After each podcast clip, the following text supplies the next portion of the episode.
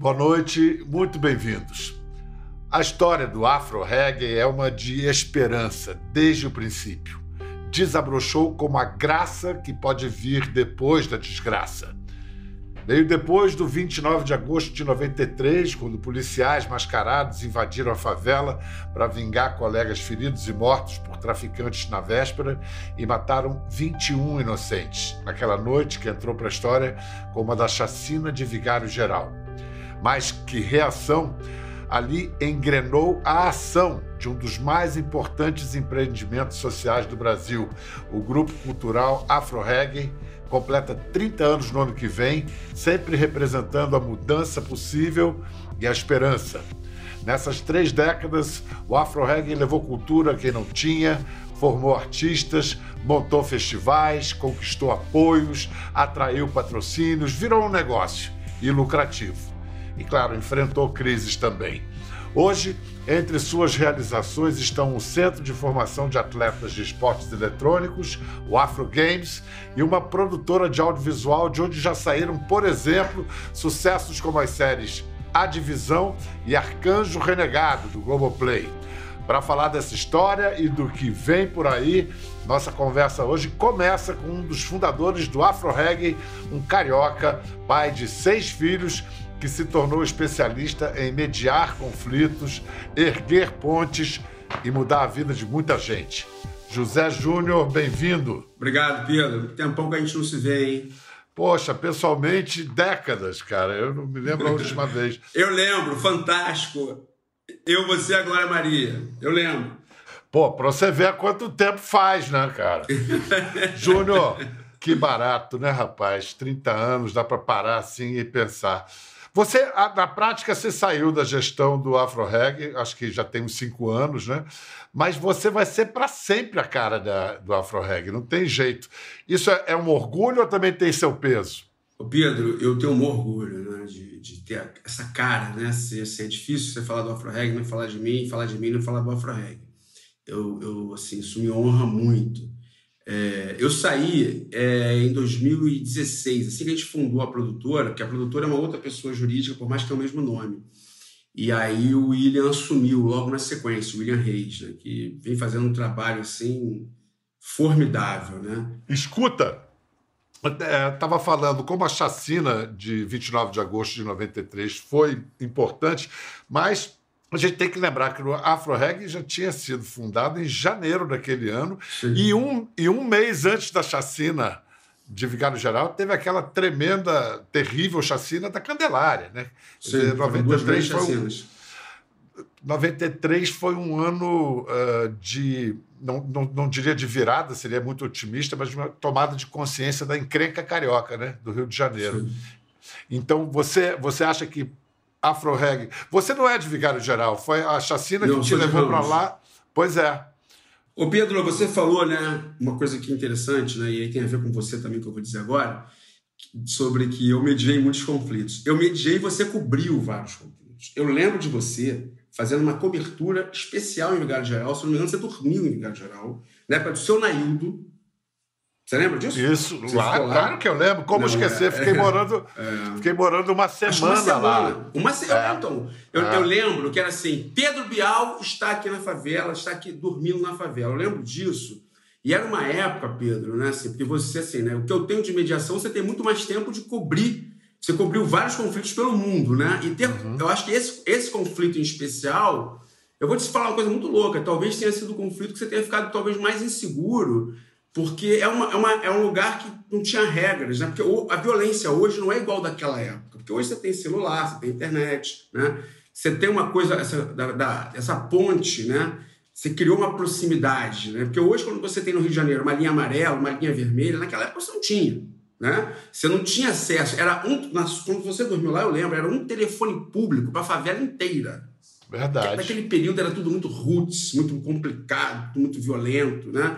A polícia era mais violenta também do que é hoje. Você mencionou a, aquela reportagem que eu fiz para o Fantástico. Eu tinha acabado de chegar de um longo período fora do Brasil e aí uma das primeiras coisas que eu fiz foi ficar lá em Vigário Geral. Tinha lido o livro do Zuenir, estava muito mexido, Cidade Partida. Vamos ver Cidade um trecho Partida. daquela é, vamos ver um trecho daquela reportagem.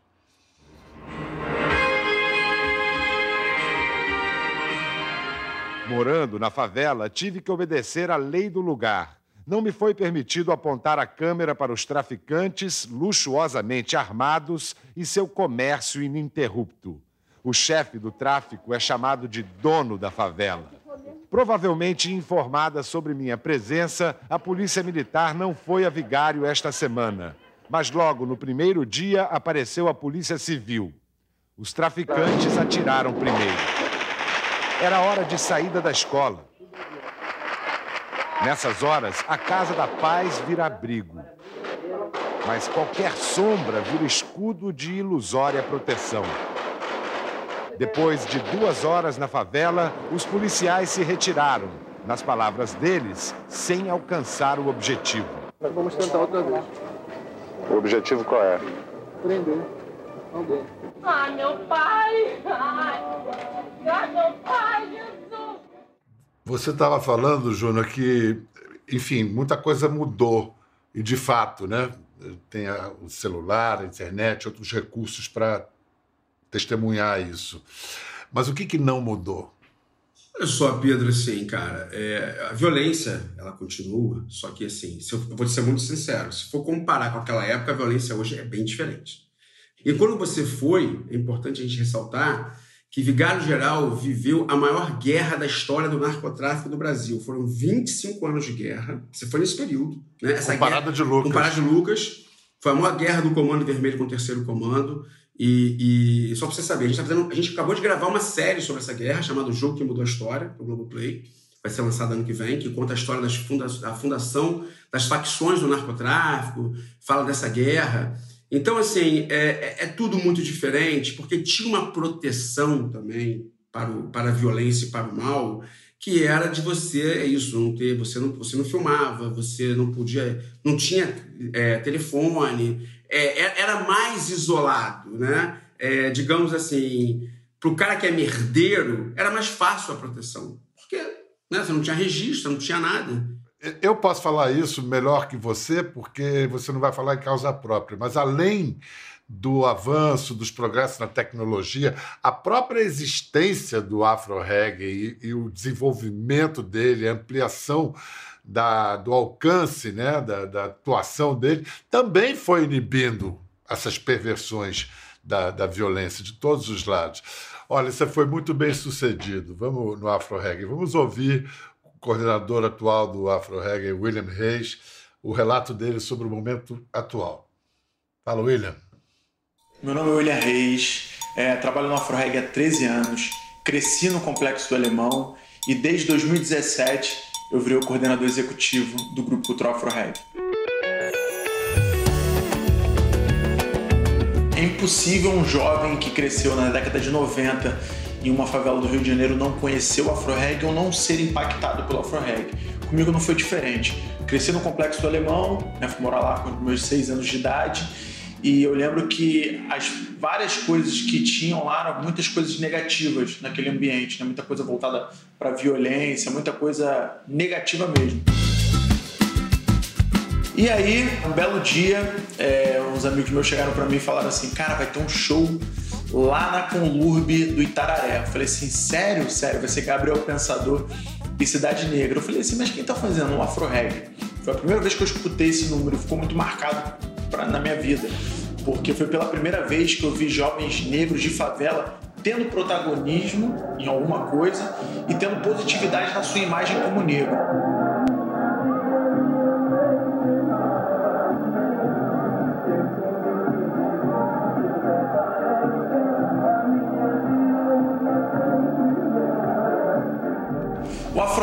Cara, se eu pudesse falar assim, qual é o, uma palavra que você define o afro reggae? Eu falo reinvenção. E assim, hoje, se você pegar o afro reggae da época que eu era garoto e cresci no complexo do alemão, com o afro reggae de hoje, muita coisa mudou. Cada vez mais o afro reggae vai estar caminhando para esse lado digital. Claro que nunca vamos perder o tambor, nunca vamos perder o balé, nunca vamos perder essa questão do assistencialismo, dessa questão de ajudar jovens de favela com esse resgate cultural. Porém, hoje o afro reggae caminha cada vez mais para o mundo digital. A gente também agora está prestes a lançar um, um, estúdio de música, que é o Crespo Music, né? Que lá em Vigário Geral estamos fazendo obra, mas vai ser um projeto que a gente vai ajudar é, novos talentos da música, negros e, e, jovens de favela, pessoas de favela, para entrar no mercado da música. Né? A gente tem as nossas oficinas culturais em Vigário Geral que atendem 200 crianças com balé e com percussão, e a gente tem o Afro Games, né? Que estamos atendendo 370 jovens e até o final do ano mais 500, e o Levanta Rio, que é o maior circuito de shows em favela do Brasil, que também o Afro Reggae faz. Legal, legal demais, legal demais. Chegar aos 30 a mil, acelerando. E o William tem uma cara ótima. Ele é um dos tantos filhos não biológicos que você tem, Júnior?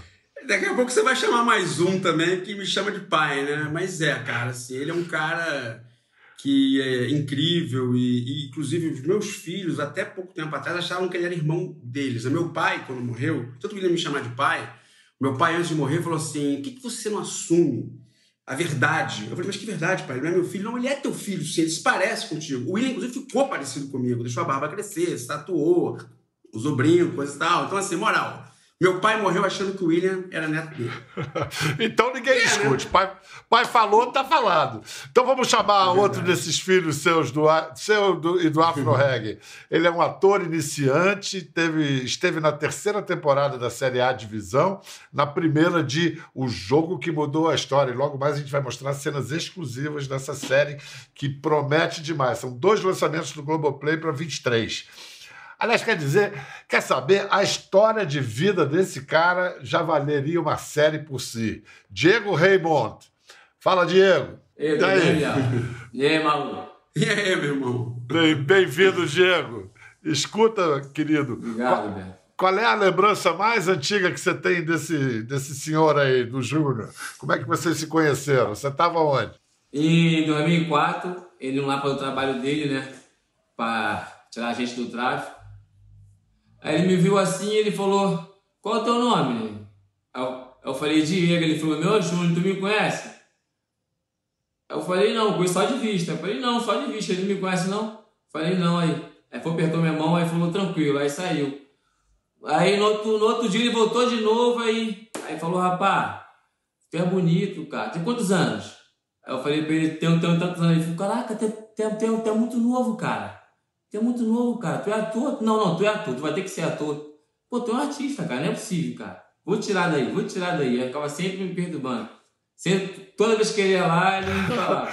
Fa falou e cumpriu. Eu dei uma gravata nele, ele na boca de fumo, eu dei uma gravata nele e o chefe disse, ó, vou levar ele comigo. Foi mesmo, ele falou assim, ó, vou levar ele comigo aqui. Agarrou aqui no meu pescoço e falou, não, vambora, vambora, vambora. Eu falei assim, não, vambora, vambora. Eu falei, eu já vou, mano, eu já vou, já vou, já vou. Mas não caía, mas não caía, não caía. A versão do Júnior agora, qual foi a sua primeira impressão claro. dele? Não, o que acontece, né, Bial? Eu, eu, eu, assim, nesses 30 anos do Afro Reggae, né, cara, assim, eu tirei pessoalmente muita gente do tráfico. O Diego me chamava muita atenção, sabe? Assim, era uma coisa de amor à primeira vista, né? E eu cismei com ele, era uma cisma que eu tinha e assim, e, e eu não podia sair derrotado dessa história. Eu nunca, eu nunca saí derrotado. Quando eu cismava com alguém de tirar do crime, né? E essa coisa que ele falou de falar de ser ator, tem uma história curiosa também de um outro menino que ele também estava na boca de fumo. Eu fui lá é, tirar ele do tráfico, isso no Vigário Geral. Eu virei para ele e falei, ele falou assim, eu, quando eu tirei ele do crime, eu falei que ele tinha talento para circo. Ele não tinha talento nenhum para circo, nenhum, mas eu falei que tinha. Esse garoto, dois anos depois, foi parar no circo de Soleil. Então, assim, é, ele acreditou em mim. Não, eu te falo que assim, eu não, eu não sabia se ele tinha ou não. O Diego, eu falei ator, podia falar músico. Então, assim, eu sempre coloco uma coisa na cabeça deles. O Diego primeiro virou modelo, né, Diego? Foi. É. E aí depois, assim, o Diego virou câmera, virou editor, virou assistente de direção. E aí, agora, eu cumpri o que eu falei há quase 20 anos atrás. Tá, cantou a pedra. Vamos mostrar três momentos dessa história. Diego, quando ainda era conhecido como Mr. M, um dos jovens da favela empregados no tráfico, depois na, na invasão e o dia em que ele se entregou à polícia. Roda aí. Crime compensa? Para mim, compensa que não trabalho, faço nada, para mim compensa. Mas tu queria trabalhar? Queria. Com o quê? Sim, um monte de coisa do quartel, já do quartel. Tá há quantos anos? 24. 24. O que que tu fez antes de estar na, no tráfico? Antes de entrar. E nada. A movimentação das tropas começou nas primeiras horas da manhã de domingo. O momento exato da entrada dos policiais, um minuto antes das 8 da manhã, foi registrado ao vivo. Eu acho que a retomada do território começou, Márcio. Os helicópteros acabam de chegar, o tiroteio é intenso. Mas a resistência dos traficantes não durou muito. Uma hora e 20 minutos depois do início da operação, a polícia já tinha ocupado o morro. Em seguida, o sinal de que as partes mais altas do conjunto de favelas estavam dominadas pelos policiais. Três criminosos se entregaram, mas não no ponto de rendição. Um segurança do chefe do tráfico no Alemão foi preso. Um dos bandidos que se entregaram era conhecido como Mr. M. Ele foi levado à polícia pela própria mãe. Falei, Diego, vamos com mamãe para casa. Aí ele disse: Não, mãe, ficar em casa, aí eles vão lá me prender. Aí eu, então você vai comigo com o teu irmão, que, que eu vou te apresentar, vou te levar na delegacia. Diego, o que, que levou você a se entregar? Pô, foi. Eu, eu falei, pô, mano, aí eu tava. Aí, tá, aí teve essa confusão lá, mano, tiroteio. Aí, aí eu tô sempre correndo dela, né? Aí o moleque ligou no rádio e falou, falou assim, qual é, misto? Tua mãe tá te procurando aí, mano. Você tá procurando aí. E eu, eu, eu, eu, como já bolado já com a mente, falei, não, não quero ver, quero não quero ver, não quero ver ela não, quero ver ela não. Aí ficava sempre correndo dela, sempre correndo dela, tiroteio, tiroteio, correndo, correndo dela. Aí tem uma hora que eu sentei assim, aí falei, aí fiquei pensando, caraca, mano, minha mãe tá aqui, entrou no meio do tiroteio, tá atrás de mim no morro, tiro comendo, arriscando a vida por causa de mim. E eu, e eu, e eu, tô, e eu tô aqui correndo dela, cara. Eu falei, não, isso não tá certo não, isso não tá certo não. Aí fui liguei pra ela, falei, mãe, tô aqui na rua tal. Ela foi lá e conversou comigo, falou, ei Diego, ei Diego. Aí eu falei assim, eu falei, ei mãe, bora embora. Eu falei, vamos embora. Eu falei, então, mas tu vai pra onde? Eu falei, mãe, não tem lugar pra ir não, mãe. Eu, não quero, eu não, eu não quero ir pra favela de ninguém, eu não quero morrer de ninguém não. Aí eu tava, na, eu, tava, eu, tava, eu tava na casa de um amigo meu, aí ele falou assim, bota uma, bota uma roupa de igreja que a gente sai. Vestido, vestido de pastor, que a gente vai passar batido. Aí quando eu peguei a roupa assim na mão, eu, eu fiquei pensando, eu falei. Eu falei assim, sabe qual é? Não vou, não vou, não vou sair assim, não. Eu fui, larguei a roupa assim, abaixei a cabeça e falei assim. Falei assim, Deus, se tu me tirar daqui, sem ninguém me pegar aí com vida, eu, eu vou direto pra delegacia, vou me entregar e não entro pro crime mais. E chega dessa vida. Aí Deus, é Deus, o Deus é tão bom que eu passei por perto de um monte de policiais, de, de, de exército, civil, pô, fui embora. Entrei no ônibus, o ônibus parou por duas blitz, por isso entrou no ônibus, ninguém me reconheceu, fui embora para a delegacia e me entreguei. Que história, hein? Que história. É, é importante foi, falar, Pedro, é que foi. o Diego era muito, era muito conhecido, porque vazava vários vídeos dele, era um rosto conhecido, uhum. e eu fiz questão, eu, desci, eu, eu, fui, eu subi o alemão no sábado, para evitar o banho de sangue. Quando eu soube que ele se entregou, saí de lá, fui direto para a sexta DP, onde ele tinha se entregue o inspetor Ferreira, que era uma pessoa conhecida minha também. Conversei com o Ferreira, conversei com o Diego, né? É, falei para ele que eu iria acompanhá-lo e fui duas vezes visitá-lo em Bangu. Ele ficou preso em Bangu 1, depois em Bangu 3. E no dia que ele saiu, a SEAP, que é a Secretaria Estadual de Administração Penitenciária, me telefonou, eu fui a, falei com ele, ele falou, não, eu vou cumprir minha palavra. Aí deixa eu falar, aí eu, aí eu fui, cheguei na, cheguei, na, cheguei na delegacia, Aí, aí tô naquele negócio lá pra tirar foto, né? Dessa imagem que tu mostrou aí, eu assim. Ali eu tô pensando, eu falei, caralho, tô ferrado, vou, vou, vou ficar aqui a vida inteira preso, já era, todo mundo esqueceu de mim, eu falei, tô fugido. Aí daqui a pouco quem abre a porta? Esse maluco aí abre a porta com a mão assim estendida. Tipo assim, eu falei, eu falei, esse cara é maluco mesmo, não é possível, cara. Ele veio assim, apertou minha mão e falou pra mim, aí, eu falei, o que, maluco? Tô preso, pô. Eu falei, o que? Tô preso. Ele, e agora? Agora tu vai trabalhar? Agora tu vai trabalhar pro reggae? Eu, eu falei, quando eu sair, eu vou trabalhar, eu vou trabalhar pro reggae. Agora sim, agora sim, né? Então tá bom, ó. E quando tu sair, tu já tem um trabalho de carteira assinada, hein, maluco? Essa história, Diego, resume a importância do Afro Reggae, tudo que o Afro Reggae vem fazendo é. nesses 30 anos. E mais, o Diego pagou a pena dele, cumpriu a dívida social dele e hoje é um ator. Vamos ver o cara em ação em A Divisão. Quanto menos tempo esse cara ficar na favela, é menos chance de lombrar, hein? Vocês estão ouvindo? Correto, patrão. Esse bagulho aqui. Sem falha, sem Ué, patrão? falha. Por favor.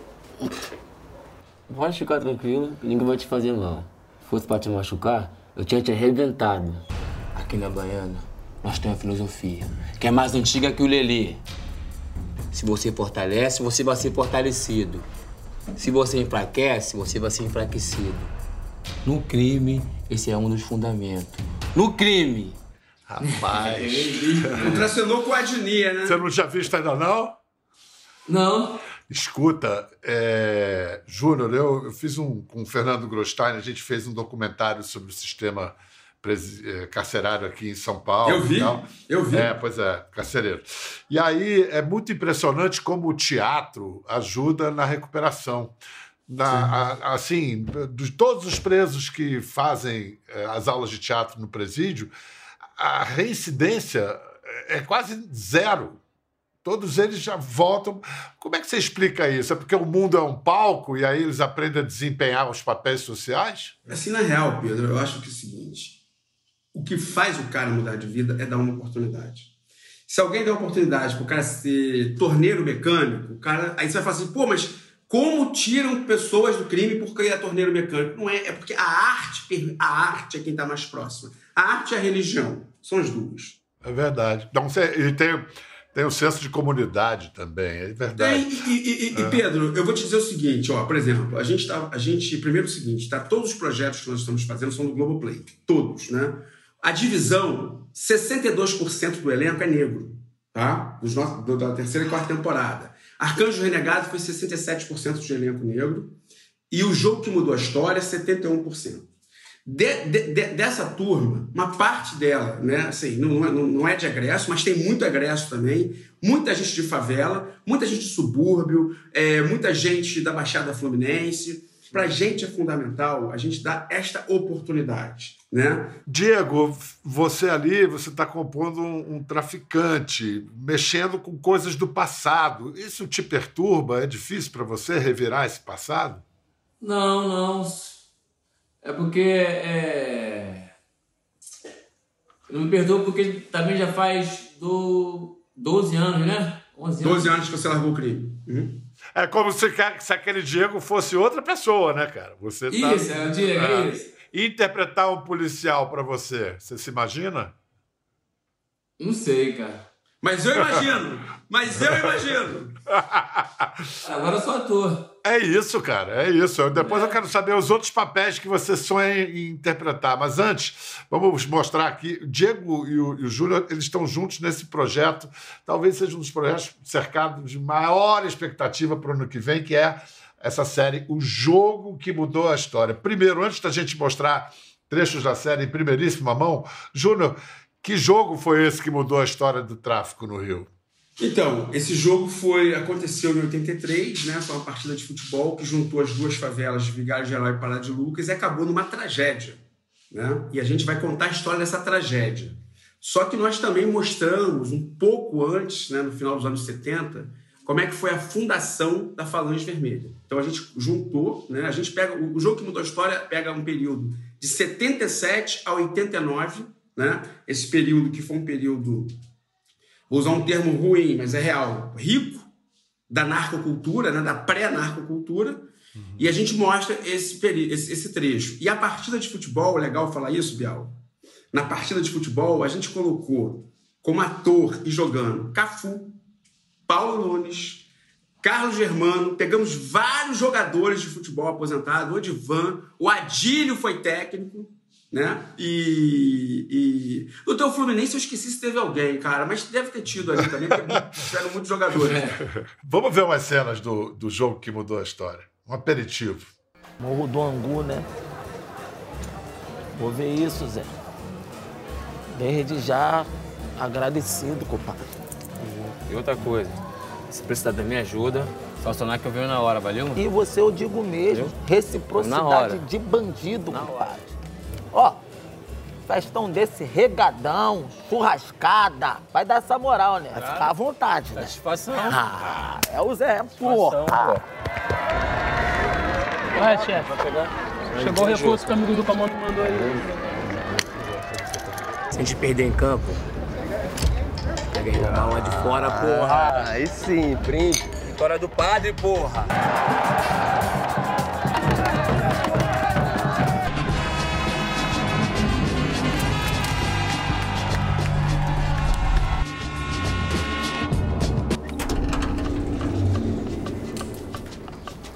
Cabeça baixa, trio.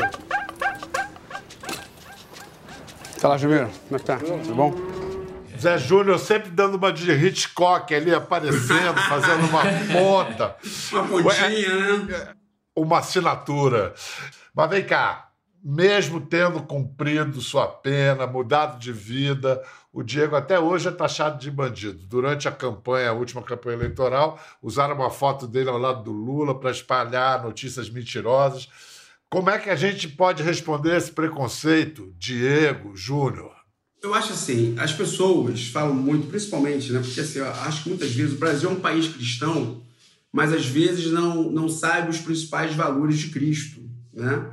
E quando o Diego é acusado, né, da forma que ele foi e etc, porque é um cara que cumpriu a sua pena, assim, se ele por acaso ainda devesse alguma coisa à justiça, etc, eu acho né, que assim, qualquer é, essas críticas poderiam fazer né, sentido. Mas, cara, o cara pagou tudo, o cara mudou de vida, tem 12 anos. Não é que ele mudou há pouco tempo. Então, assim, essa maldade sempre volta, né? Então, é uma exploração, acho... além de ser uma exploração política barata de campanha, é, é. Uma, é uma falta de compaixão mínima. Quer dizer, você tem essa sua agência de emprego chamada Segunda Chance, justamente para quem saiu da prisão, para dar chances. E que pagou sua pena. É. Pois é assim que você tem que mudar essa mentalidade, né? A mentalidade que ficou presa no passado.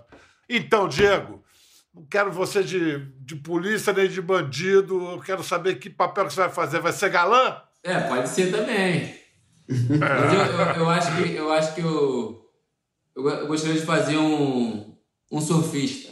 Boa! Surfista. Porque eu sempre tive vontade de surfar, cara, sempre. Você sabe surfar? Não sei, mas sem dar de skate um pouco. sem dar de skate um pouco. Sem pegar o então. um pouco do equilíbrio. Mas entendeu? Eu acho que surfista eu gostaria de fazer. É, é, não, não, não, dessa vez não vou ser eu que vou te convidar, porque nos nossos projetos não tem, mas espero que outros showrunners, produtoras te convidem. É, porque a ideia surfista, é essa mesmo. Surfista, surfista. Agora, Quero quem ver. eu penso em convidar para fazer uma participação é o Piau, hein? O Pedro, ó.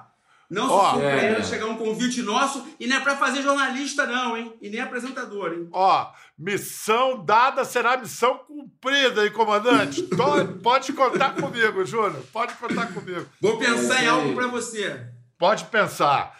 Muito obrigado, Júnior. Obrigado por essa oportunidade, por tudo obrigado que vocês vêm fazendo nos últimos 30 anos e que venham muitos 30 anos adiante. Diego, tudo de bom para você, hein, cara? Valeu. Prazer em falar contigo, Pedro, te conhecer obrigado, assim. Pedro, obrigado. E para mim, cara, é um grande orgulho que mostrar pela primeira vez nas imagens inéditas da divisão e do jogo e poder falar dos 30 anos do Afro Reggae assim para você, que é uma pessoa que eu admiro, que eu respeito e que conhece bem muito desses conflitos que o Afro Reggae trabalha há muitos anos, né? E, e assim, eu até às vezes falo com algumas pessoas, né? Ah, porque o Bial do Big Brother, do começo do Bial, eu falei, não, gente, esse cara tem uma história lá de trás. Então, assim, ó, é. Parabéns, meu irmão. Legal, você, ó, legal, merece legal, aí. Obrigado. E sucesso nos novos desafios aí que você, que você vai apresentar agora no Linha Direta, né? Vamos, vamos, vamos fazer. Vamos fazer pela causa da. pelo sonho de justiça, né? É isso, pelo sonho de justiça. Fala, Diego! Fala, Diego! Deixa eu falar aqui. E para isso mudar, a gente tem que pensar por quê? Tirar as crianças dos bicos da revela de favela. Entendeu? Levar mais. É precisa botar mais creche na favela, mais creche, entendeu? O tempo integral, entendeu? Precisa disso nas favelas, para tirar as crianças da rua, para ficar livre da bala perdida, entendeu? Das, das guerras, entendeu? Tu vai, tu vai, lá, tu vai, tu vai no alemão hoje, tu vê um porrada de criança, tudo de 5, 6 anos na rua andando para cima e para baixo, olhando irmão de 2 de dois anos, uma criança de 5 anos olhando irmão de 2 anos, entendeu? A gente tem que tirar essas crianças da rua, entendeu? Então a minha, a minha visão vai ser essa agora. É isso aí. Eu fazer um projeto, uma creche para tirar essas crianças da rua, entendeu? Para bater culpado, estudando, entendeu? Essa é a visão. Se não cuidar das crianças, vai dar ruim. É isso aí. Com essa visão do Diego, a gente se despede por hoje. Um abração para você em casa. Até a próxima. Ficou curioso para ver as imagens do programa? Entre no Globoplay. Até a próxima.